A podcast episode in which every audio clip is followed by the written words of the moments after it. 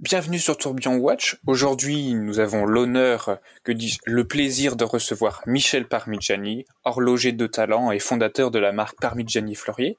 Dans ce nouvel épisode, nous discuterons de son travail, de ses débuts, des débuts de la marque, des passages marquants de sa carrière et de sa vie, ainsi que d'une réflexion sur euh, le futur de l'horlogerie. Bonjour Michel et bienvenue. Nous sommes ravis de vous accueillir euh, à notre micro. Bonjour, bienvenue à Fleurier. Euh, avant qu'on parte un peu à la découverte des différentes questions qui vont euh, venir guider tout ce podcast-là, est-ce que vous pouvez vous présenter pour que les personnes puissent vous connaître encore un petit peu plus? Finalement, que doit-on savoir sur vous? Eh bien, je suis natif du Val de Travers, donc euh, très près de Fleurier, à, dans le village de Couvet c'est à 5 km d'ici, donc vous voyez, c'est c'est très proche, tout est tout est proche ici. Oui, ça c'est vrai. euh, j'ai eu l'avantage de faire l'école d'horlogerie de Fleury quand elle existait encore. D'accord. Et c'était mon premier contact avec l'horlogerie. C'était la curiosité qui m'a amené en fait à découvrir un, un métier, un métier un peu mystérieux pour moi. Mhm. Euh, je dois dire que à l'époque, j'hésitais entre apprendre et faire des études d'architecture ou horloger. Je ne savais pas vraiment. Et, qu'est-ce qui qu'est-ce qui vous a fait passer dans l'horlogerie et pas l'architecture? Alors, ce qui m'a fait passer dans l'horlogerie, c'est c'est aussi le fait que ce soit très proche de, de chez moi Mhm. Euh, c'est une question de, de, commodité aussi, parce que je pouvais faire une des professions que j'avais envie, je, peux, je pouvais l'exercer avec l'école 6 euh, à Fleurier. Donc c'était aussi plus pratique et puis voilà, donc euh, quelque part euh, c'était euh, un peu plus compliqué pour apprendre euh, architecte parce que j'aurais dû me déplacer dans une ville plus importante, à Lausanne, euh, pour faire ces études-là. D'accord. L'opportunité s'est ouverte pour moi avec l'école horlogerie à Fleury. D'accord. Bah, très bien. Et alors euh, là, vous, vous nous avez un peu expliqué euh, le, le fait qui, qui est a motivé votre volonté de, de, de, devenir horloger, en tout cas de, de vous plonger dans, dans cette industrie-là. Mais quel a été votre premier contact? Certes, vous êtes originaire du Val de Travers, en Suisse, vous êtes finalement baigné dans, dans, dans cet univers horloger, mais quel a été votre premier contact? Est-ce que l'horlogerie au sein de votre famille était quelque chose de déjà présent? Ou c'est quelque chose qui, qui arrivait un peu plus tardivement Non, alors euh, c'était pas du tout une tradition familiale. Euh, en pensant à mon, mon père, euh, il était mécanicien de précision, donc il fabriquait des, des étampes, mhm. c'était sa spécialité.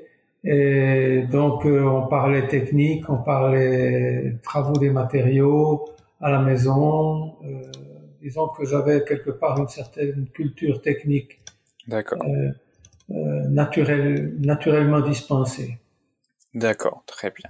Finalement, oui, c'est vrai que habitant en Suisse, étant né en Suisse, euh, il y a de fortes chances que votre famille soit déjà dans, dans l'horlogerie et le fait que votre que votre père soit mécanicien de précision, bon bah finalement, ça donne quelques prédispositions à suivre un peu le chemin du père exactement, et, à exactement. faire tout ça. Oui, ça, fait, ça, fait, partie d'un ensemble de, de connexions euh, qui se tissent euh, avec le temps. Oui, tout à fait. Et alors, vous avez euh, fait, euh, il y a eu différentes étapes dans, dans votre, dans vos études d'horlogerie. Si, si, mes souvenirs sont bons, vous, vous êtes allé jusqu'à devenir euh, horloger restaurateur. Qu'est-ce que vous retenez de vos études? Est-ce que c'était un moment plaisant? Est-ce que c'était quelque chose, bon, il fallait le faire, mais vous aviez hâte de travailler? Quel, quel est un peu votre souvenir de vos études? Alors, j'ai fait, j'ai suivi les cours à l'école d'horlogerie de Fleurier durant trois ans. Hmm. Après, je suis allé à la Chaux-de-Fonds pour apprendre horloger complet. C'est des professions qui n'existent plus aujourd'hui, horloger complet. C'est très intéressant parce que j'ai pu découvrir le métier d'une façon beaucoup plus scientifique. Mhm. Et c'était, c'était passionnant de découvrir toutes ces facettes du métier que, que je ne connaissais pas. Et, et c'est très intéressant de pouvoir euh, le faire dans ces conditions-là parce que il y avait d'excellents professeurs, euh, d'excellents praticiens mm-hmm. et donc euh, les choses se faisaient d'une façon collégiale même avec les professeurs. C'était quelque chose d'assez intéressant à vivre. Et alors, moi, personnellement, j'aimerais savoir qu'est-ce qui a, qu'est-ce qui vous a motivé à, à, continuer vos études, parce que devenir horloger restaurateur, si, si vous me dites si, si je me trompe, hein, mais c'est deux ans de plus, deux ans d'études de plus. Oui, alors c'est, c'est, passé d'une façon différente. C'est que euh, j'ai fait les, les études d'horloger complet. Après, j'ai fait un peu de, j'ai fait de la, de la construction au Technicum d'Iloc. Mhm. Donc, euh, j'ai complété mes, mon, mon, apprentissage, si vous voulez, par euh, des choses beaucoup plus intéressantes euh, par rapport au, touchant le, le, côté, le côté théorique et analyse de laboratoire aussi. Ça a été aussi quelque chose d'assez intéressant à suivre, qui était une facette que j'ignorais totalement. Maintenant, concernant la restauration, je me suis fait par moi-même au niveau de la restauration, étant donné que en 1975 est née la formation de restaurateur en horlogerie. Et j'ai participé à une commission de travail euh, pour réunir euh, tous les ingrédients nécessaires à ce que ça puisse euh, se créer de façon de façon très très pointu quelque part. D'accord. Parce que avant, avant, il n'y avait pas cette formation. Non, il n'y avait pas cette formation. il y avait la formation, ce qu'on appelait d'horloger rabilleur, mhm. euh, qui comprenait donc euh, les réparations des montres et des pendules. Donc c'était un métier en soi, euh, mais qui n'avait pas la même philosophie de travail. Et puis a été développée cette philosophie de travail qui est très proche de l'archéologie quelque part, oui.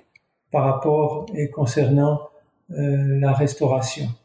Et ces deux ans supplémentaires à l'apprentissage de quatre ans, ça fait que il faut passer des examens pour pouvoir y entrer, accéder, et donc il y a tout un cursus à suivre pour mhm. pouvoir se faire. Mais je, je ne l'ai pas fait étant donné que j'étais même dans, dans, dans, une des commissions de travail pour euh, l'élaboration de ce métier. D'accord. Oui, c'est vrai que je comprends du coup euh, beaucoup mieux. Mais, mais qu'est-ce qui, qu'est-ce qui a fait que vous vous êtes intéressé à la restauration? Parce que à la fin de vos études, vous auriez très bien pu devenir euh, un, un, simple horloger. Oui, oui, un simple horloger ou un horloger euh, qui fait du laboratoire d'analyse et d'essais, de, même d'essais de matériaux, des choses comme ça. Euh, c'est la curiosité.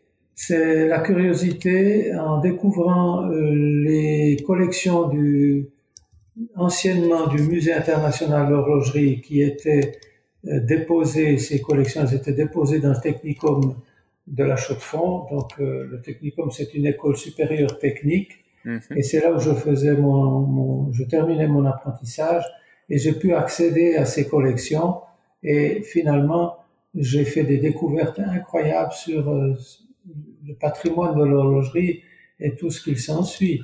Donc, euh, c'est cette curiosité qui m'a amené à, à, à, me, à, me, profiler euh, dans ce sens-là.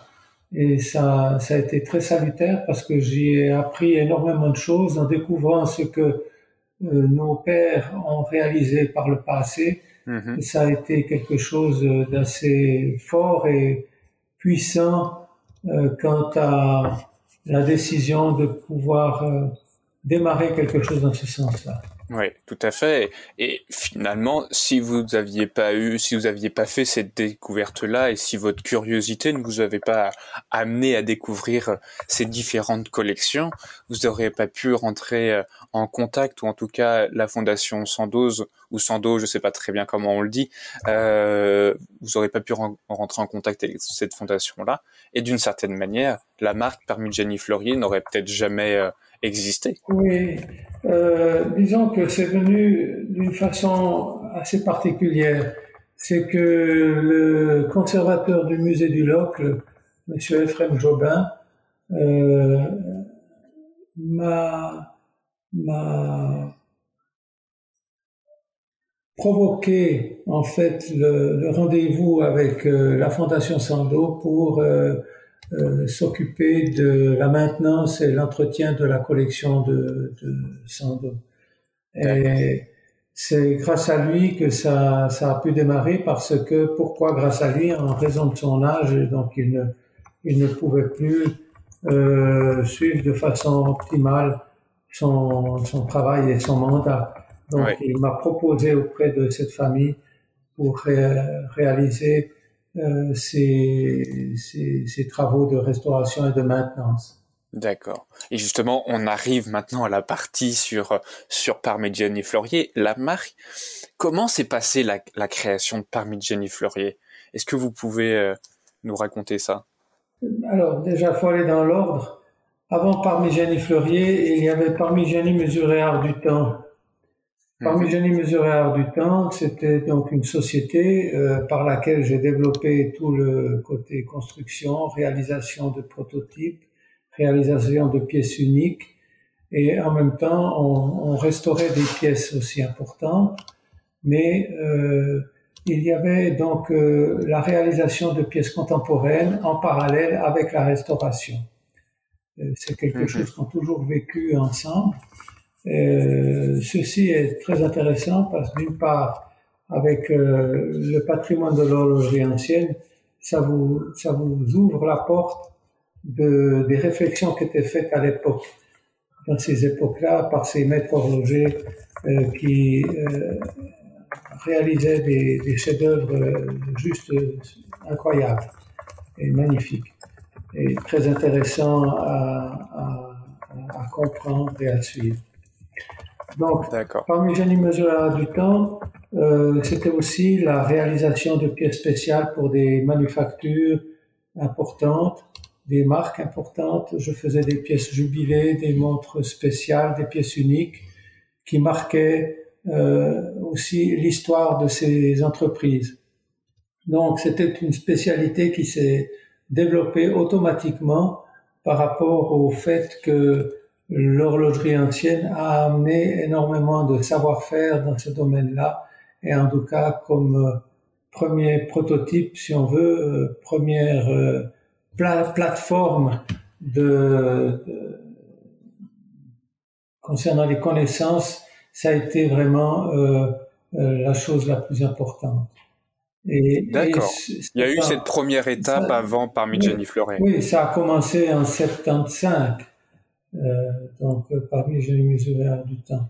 Ça a duré jusqu'en 2003. En 2003, on a scindé la société euh, et elle est devenue euh, Vaucher Manufacture et Parmigiani Fleurier Marque en 2003.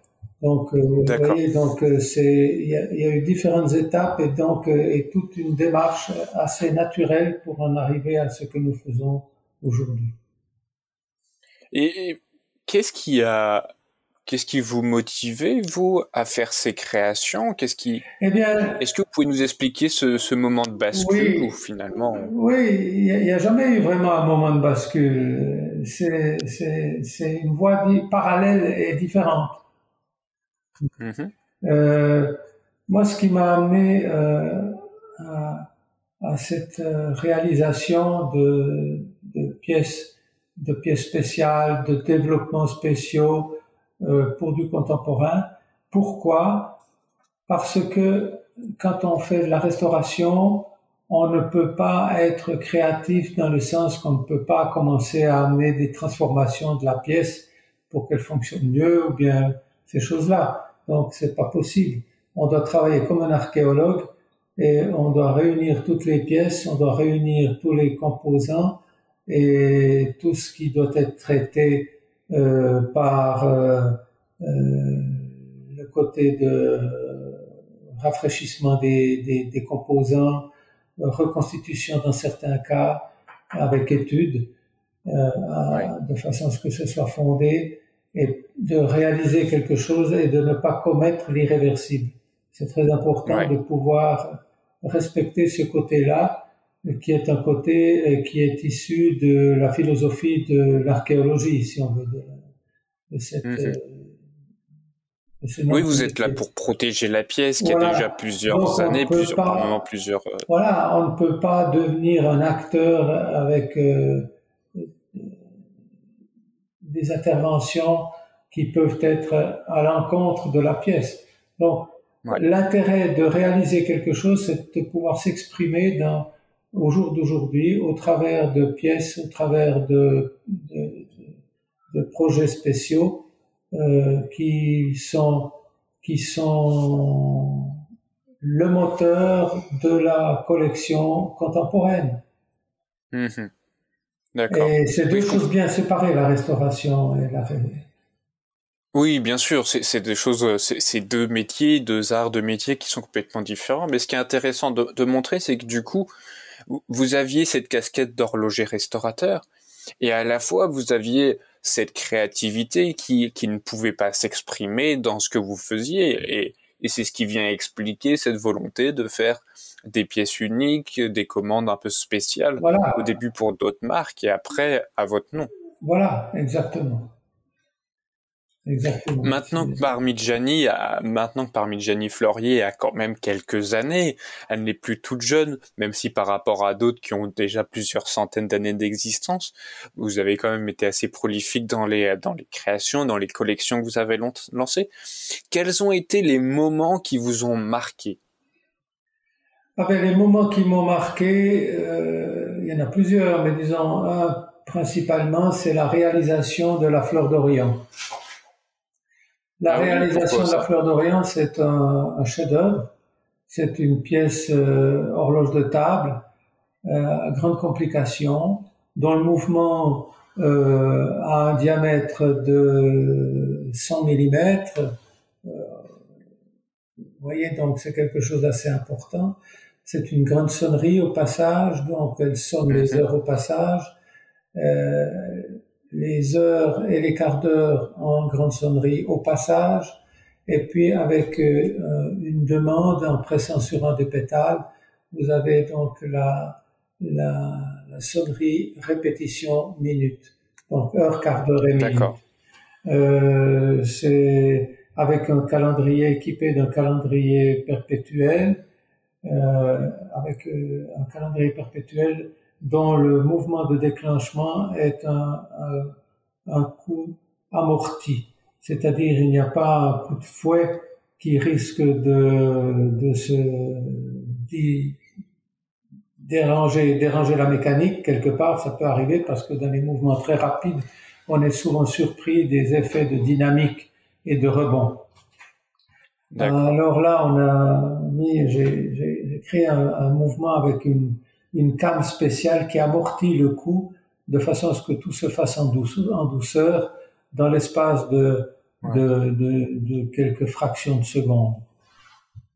Et euh, donc vous avez un échappement à, à détente avec euh, une fusée au niveau de l'organe moteur. Vous avez la le barillet avec euh, la chaîne qui se développe sur une cône, un cône fusée qui régularise la force motrice.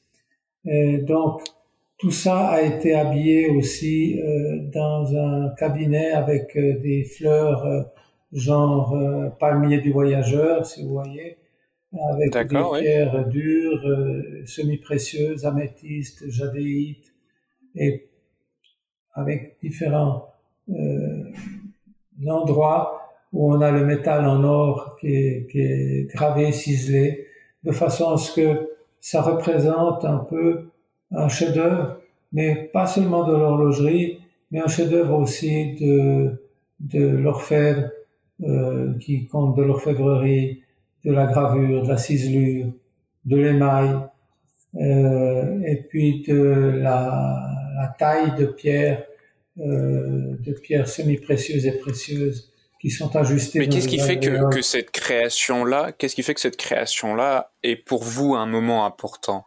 C'est parce que vous avez pu euh, faire cette magnifique pièce, parce que ça demandait différents corps de métier qui ont ça demandait, ça demandait beaucoup de corps de métier, ça demandait une coordination incroyable. C'est, ça a été mhm. un puits qui nous laissait euh,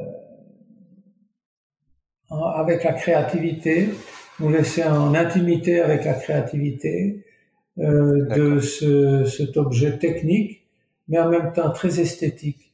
Et c'était un peu un aboutissement de, et une réponse à l'horlogerie qui allait de mal en pis, parce que le métier allait de mhm. mal en pis, euh, étant donné que c'était la crise horlogère, la première grande crise horlogère de notre époque, euh, qui euh, nous a créé des situations extrêmement dramatiques.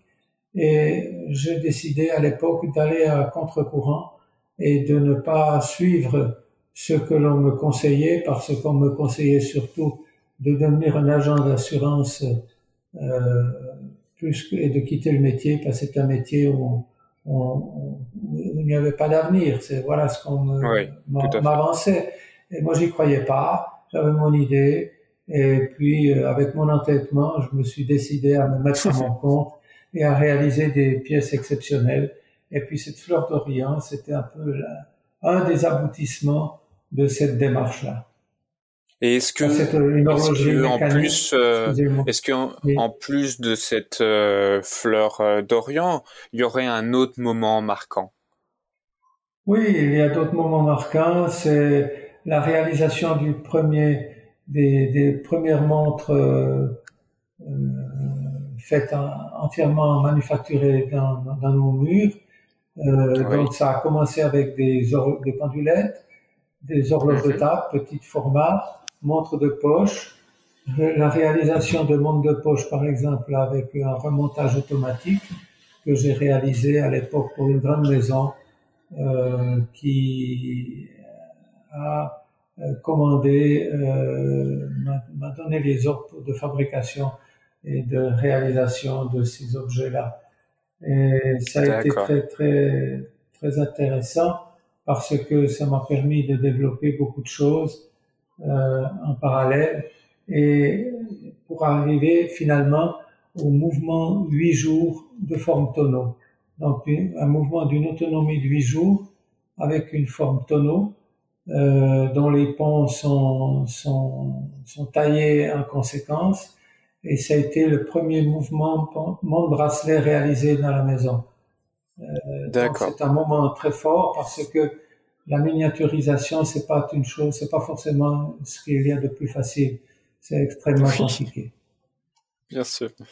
Mais ce qui est intéressant de montrer, c'est que finalement, euh, les moments forts de toute cette période-là, qui est loin d'être finie, en tout cas je l'espère, c'est les moments en fait où votre créativité euh, a pu être utilisé euh, à son plein potentiel, euh, mais aussi de voir que bah, le fait de pouvoir manufacturer un peu tout en interne, c'est aussi une autre période importante. Oui, c'est des passages, c'est des moments clés, c'est des moments clés qui ont permis le développement naturel de la maison. Et qui, oui. Et est devenu marque. C'est quelque part un peu, c'est toute une activité où la marque euh, avait une part, mais il y avait toute la, la on a collecté tout un savoir-faire et on a une banque de données très importante pour réaliser, euh, on peut dire ce que l'on a envie, mais euh, on a des limites aussi parce que il faut aussi il y a des contingences, contingences commerciales, on doit faire attention et ne pas créer la fuite en avant. Et puis, euh, euh il faut pouvoir faire des choses et des éléments qui puissent être euh, intéressants commercialement parlant aussi. Oui, tout à fait. Il y a, il y a cette balance à atteindre. Et justement, on arrive à une autre question. Pour ceux qui ne connaîtraient pas encore la marque, euh, comment est-ce que vous pourriez définir Parmigiani Fleurier et qu'est-ce qui la rend unique à vos yeux? Bon, c'est quelque chose, c'est une marque qui s'est développée dans un endroit où il y avait donc euh, une forte tradition horlogère qui a disparu. Donc c'est la renaissance de l'horlogerie dans la région. Dans le, Val de Travers, donc les communes qui, qui, représentent 11 communes, si vous voulez. Donc ça a été mhm. donc le démarrage de quelque chose, d'une aventure horlogère à nouveau. Et c'est quelque chose que, qui est assez intime, c'est assez unique aussi, je dirais, de d'avoir dans une entreprise contemporaine un, un, service de restauration de pièces. Donc quelque part, vous avez tout, tout, toute cette cette cette activité parallèle, euh, si on peut le dire comme ça, qui ont permis de réaliser et, et, d'accumuler un nombre important d'informations euh, pour faire évoluer le métier de l'horlogerie qui finalement, celle que l'on pratique, c'est un art mécanique. Mais cet art mécanique, avec euh, l'observation de ce qui s'est fait par le passé, c'est assez extraordinaire ce que cela représente. Euh, donc c'est aussi un des caractères de, de la maison, c'est qu'on est un peu le dépositaire d'un savoir-faire, le dépositaire de collections importantes euh, et un dépositaire aussi de, de la transmission orale du savoir-faire horloger, parce qu'il y a beaucoup de choses de tour de main qui se commentent, qu'on doit avoir mais qui, par l'écrit, sont extrêmement difficiles à, à expliquer. Donc on doit faire par le geste, par l'action, par euh, euh le, le, feu, les traitements thermiques, euh, par euh, tout cela, euh, vous avez donc tout un ensemble d'éléments qui font que on est quelque part assez unique. Mmh et alors, je pense qu'il y, y, a des personnes qui vont nous écouter et qui ne connaissent peut-être pas encore euh, le design Parmigiani Fleurier. Comment vous pourriez définir ou en tout cas expliquer ce, ce, design qui est si particulier à la marque, euh, le fait d'utiliser euh, le nombre d'or, la suite de Fibonacci, vos cornes si particulières qui permettent au monde de parfaitement euh, s'intégrer au poignet. Comment, s'il y a une personne qui nous écoute et qui n'a jamais encore vu une Parmigiani, comment vous pourrez lui permettre de se l'imaginer? Eh bien, euh, c'est c'est pas facile. pas facile, non. Euh, comment l'imaginer?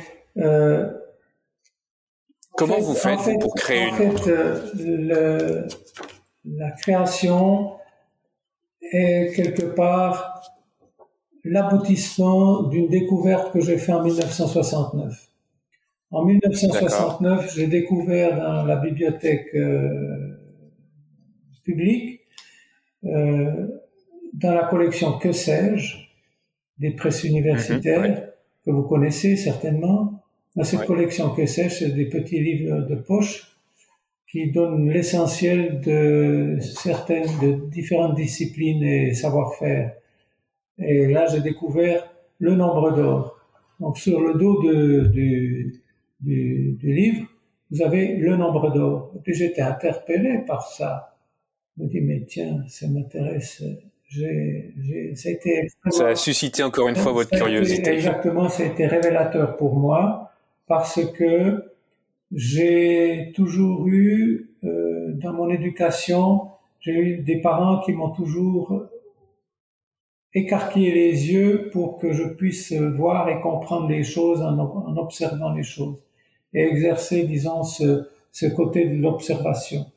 Et puis, j'ai senti qu'il y avait quelque chose de très fort avec le nombre d'or. Euh, De par les observations que l'on fait de la nature, de l'architecture, même euh, du côté exceptionnel comme euh, les flocons et la cristallisation des flocons de neige, se mhm. font par les fractales qui sont issus du nombre d'or. D'accord. Donc, euh, c'est quelque chose de très fort qui a été utilisé par les anciens, les, les, architectes, euh, et même euh, qui ont des styles totalement différents. Si on prend un architecte comme Frank Lloyd Wright aux États-Unis et Gaudi, euh, le célèbre architecte euh, de Barcelone, euh, mhm. ce sont des styles totalement différents, mais bâtis, tout est bâti sur les préceptes du nombre d'or. D'accord. Vous avez même les constructeurs de cathédrales, les bâtisseurs, qui détenaient le secret, comme ils, parlaient du secret, mais c'est en fait toutes les toutes les, les formulations issues du nombre d'or qui accompagnent le nombre d'or. Par exemple, vous avez la, le nombre qui a permis à réaliser les, les pyramides euh, en Égypte. Euh, c'est la racine carrée de phi, c'est 1,272. C'est un des rapports proportionnels qui a, qui a été réalisé et, et qui, a, qui, a, conduit à la réalisation de ces pyramides. Donc, dans la nature, vous avez le nombre de pétales d'une fleur, la disposition, vous avez les, des fleurs qui sont magnifiques à observer quand, quand un réseau fractal intéressant, c'est les, les, les, tournesols ou l'arrière des pommes, des pommes de pin. Vous avez donc tout, euh, euh, tout ce qui nous entoure baigne dans ce nombre d'or.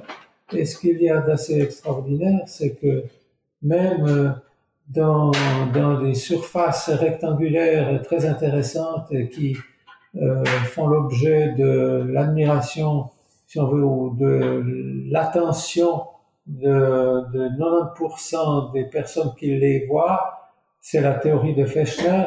Vous avez donc euh, le rectangle d'or qui est caché parmi des rectangles. Et le 90% des personnes qui visitent ces, cette exposition, par exemple, s'arrêteront beaucoup plus longtemps devant la surface du nombre d'or, le carré, le, rectangle d'or. Et c'est intéressant de voir cela parce que euh, c'est pour moi quelque chose de très fort et de très puissant. Et je, je rejoins Luca Pacioli le moine italien à la Renaissance qui a repris les, les, écrits de Fibonacci et Leonardo di Pisa et qui a créé le, traité euh, du nombre d'or, issu, issu du nombre d'or dans un bouquin réalisé par ce, moine et qu'il a intitulé Divina Proporzione. D'accord, oui, les proportions divines. Voilà. Et c'est tellement fort que euh, vous ne pouvez pas vous en détacher. Ah, je suis bien d'accord avec vous. Et, je pense que je vais aller euh, très rapidement euh, acquérir le que sais-je sur le nombre d'or. Vous avez suscité ma curiosité. On va revenir un peu plus sur, sur la marque et son évolution. maintenant, vous êtes beaucoup moins dans la direction, vous êtes beaucoup moins présent au sein de la marque, même si toujours là. Comment vous aimeriez que la marque évolue? Pour vous, quel serait un peu son votre souhait, euh, la direction vers laquelle elle va tendre? Eh bien, c'est de faire de la belle ouvrage, toujours plus sophistiqué, euh, de d'améliorer toujours euh, la précision des garde-temps, euh, même si cela est secondaire par rapport au fait que maintenant tout le monde a son téléphone portable et puis qui peut lire l'heure avec précision. Euh, mais je parle d'horlogerie mécanique qui est un art et de cultiver l'horlogerie mécanique en tant qu'art horloger, euh, ce qui nous amène à une philosophie d'un travail et dans, dans le dans l'exercice euh, artistique, artisanale de ce métier qui est issu de mains expertes, mais qui sont des mains euh, qui répondent à une certaine intelligence de la main. Et je pense que c'est comme euh, un, musicien, un soliste, euh, un groupe de musiciens.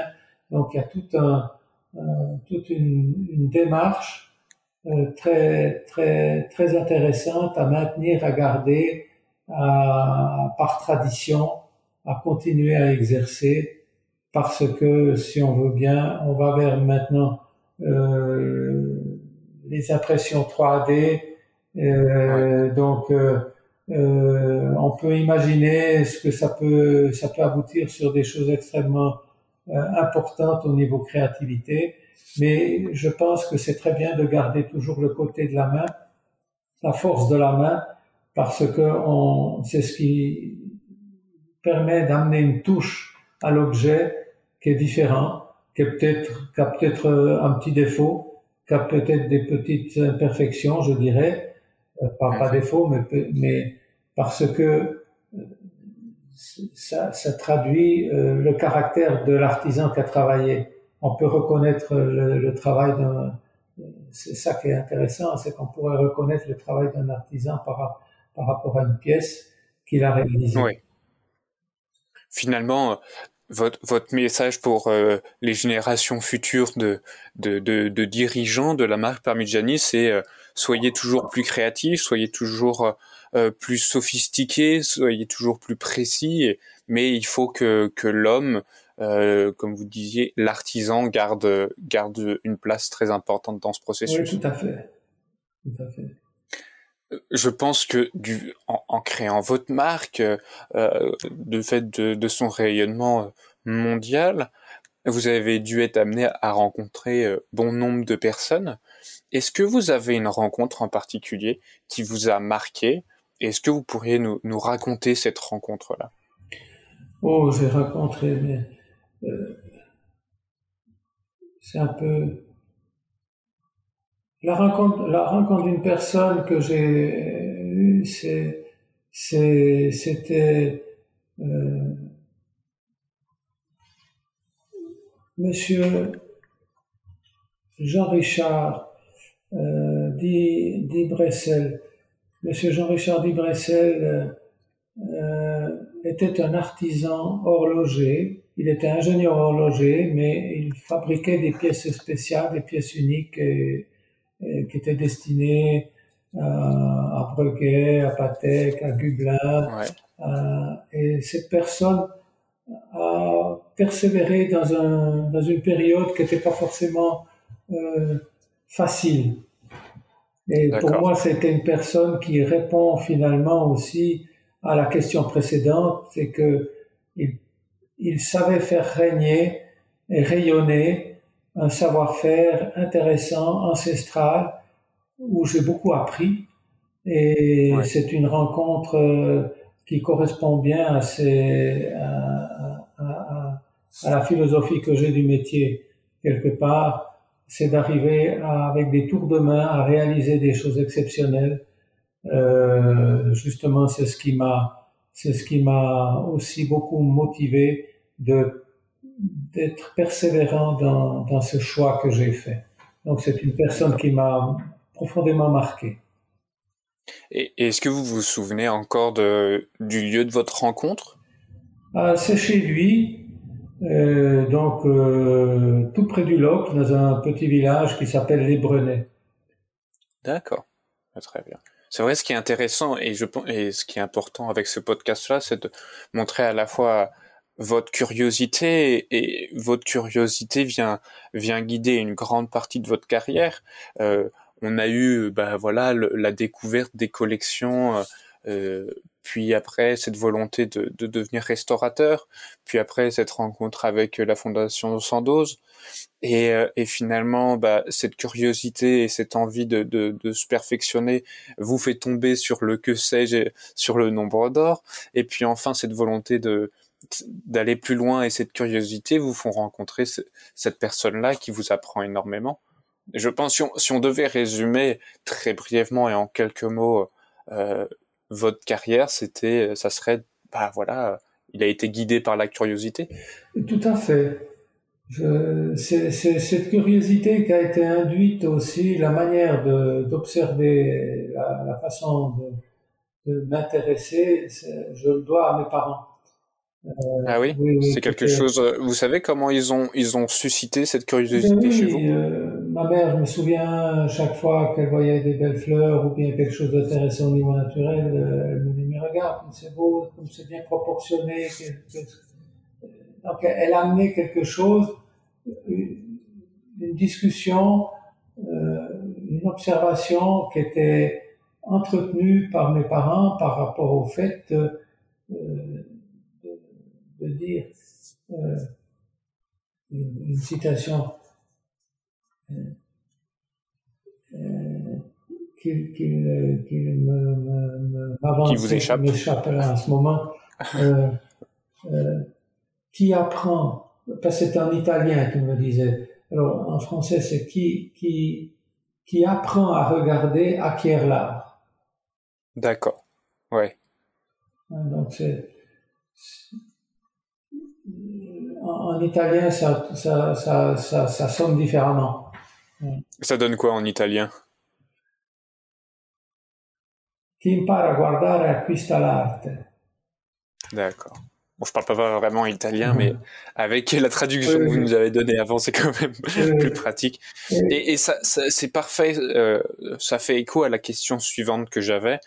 C'est euh, euh, quel conseil vous donneriez à des jeunes qui s'intéressent à l'horlogerie? Est-ce que du coup, ça serait euh, cette citation-là En fait, on leur dirait, bah, si j'ai un conseil à vous donner, c'est d'être toujours plus curieux et d'apprendre à regarder parce que ça va vous apprendre l'art? Oui, tout à fait, exactement je crois que ça, ça calque, ça match assez bien. Ah bah, parfait. Et, et, enfin, dernière question euh, avant de vous libérer. Là, il va falloir que vous sortiez euh, votre votre boule de cristal euh, et, et utiliser toute votre expérience dans, dans l'horlogerie. pour vous, elle ressemblera à quoi la montre du futur? C'est assez compliqué à répondre, mais disons qu'il y a une des pistes possibles. Je pense que l'art mécanique n'a pas fini de parler de lui. L'art mécanique, euh, suivant les matériaux et la technologie euh, qui nous amène dans les matériaux particuliers, des alliages très spéciaux, peut-être on arrivera à des performances extraordinaires, inattendues au niveau de la précision, par exemple. Donc, il y a quelque chose d'intéressant de l'art mécanique. L'art mécanique, c'est, c'est, c'est maintenir quelque chose qui est pérenne. La pérennité au niveau de la mécanique, si vous voulez, une, une, pièce mécanique, elle peut présenter quelques faiblesses, mais on le sait, et puis qu'est-ce qu'on fait? On va la faire réviser. Donc, on va la, la, laver, la nettoyer, la réhuiler, euh, faire refaire un petit réglage si nécessaire, et puis c'est reparti. Mais c'est reparti pour, euh, pour, euh, pour, pour, pour, de nombreuses années si le travail était bien fait. donc ça peut rendre un objet mécanique de l'art mécanique quelque chose qui peut devenir éternel. Ouais. On peut pas dire ça avec la technologie moderne des semi-conducteurs et des, tout ce qui tout ce qui est issu de, de, de, de, l'électronique, c'est très bien, il y a des progressions à faire, il y a de la recherche qui se fait dans ce sens-là, mais je dirais, il ne faut pas oublier la mécanique parce qu'elle a peut-être encore beaucoup de choses à révéler. Oui, bah, écoutez, on va finir sur, sur ces, ces mots-là et je suis euh, en, en accord avec vous. C'est une vision que, que je partage complètement. Merci beaucoup, Michel. Euh, merci beaucoup, Michel Parmigiani, pour cette discussion. Euh, ça a été un immense plaisir de pouvoir discuter avec vous. Merci à vous, chers auditeurs, d'avoir écouté et suivi ce podcast en notre compagnie. On espère que vous avez apprécié cet épisode. Vous pouvez retrouver tous nos podcasts directement sur nos sites tourbillonwatch.com ou bien sur toutes les plateformes d'écoute comme Apple Podcast, Spotify ou Deezer. Aussi, n'hésitez pas à nous faire des retours euh, en commentaire ou en nous contactant directement. On est toujours ravis de pouvoir échanger avec vous. Et enfin, merci à Alix pour le montage de ce podcast et on espère vous retrouver très vite euh, sur notre prochain épisode. À très bientôt.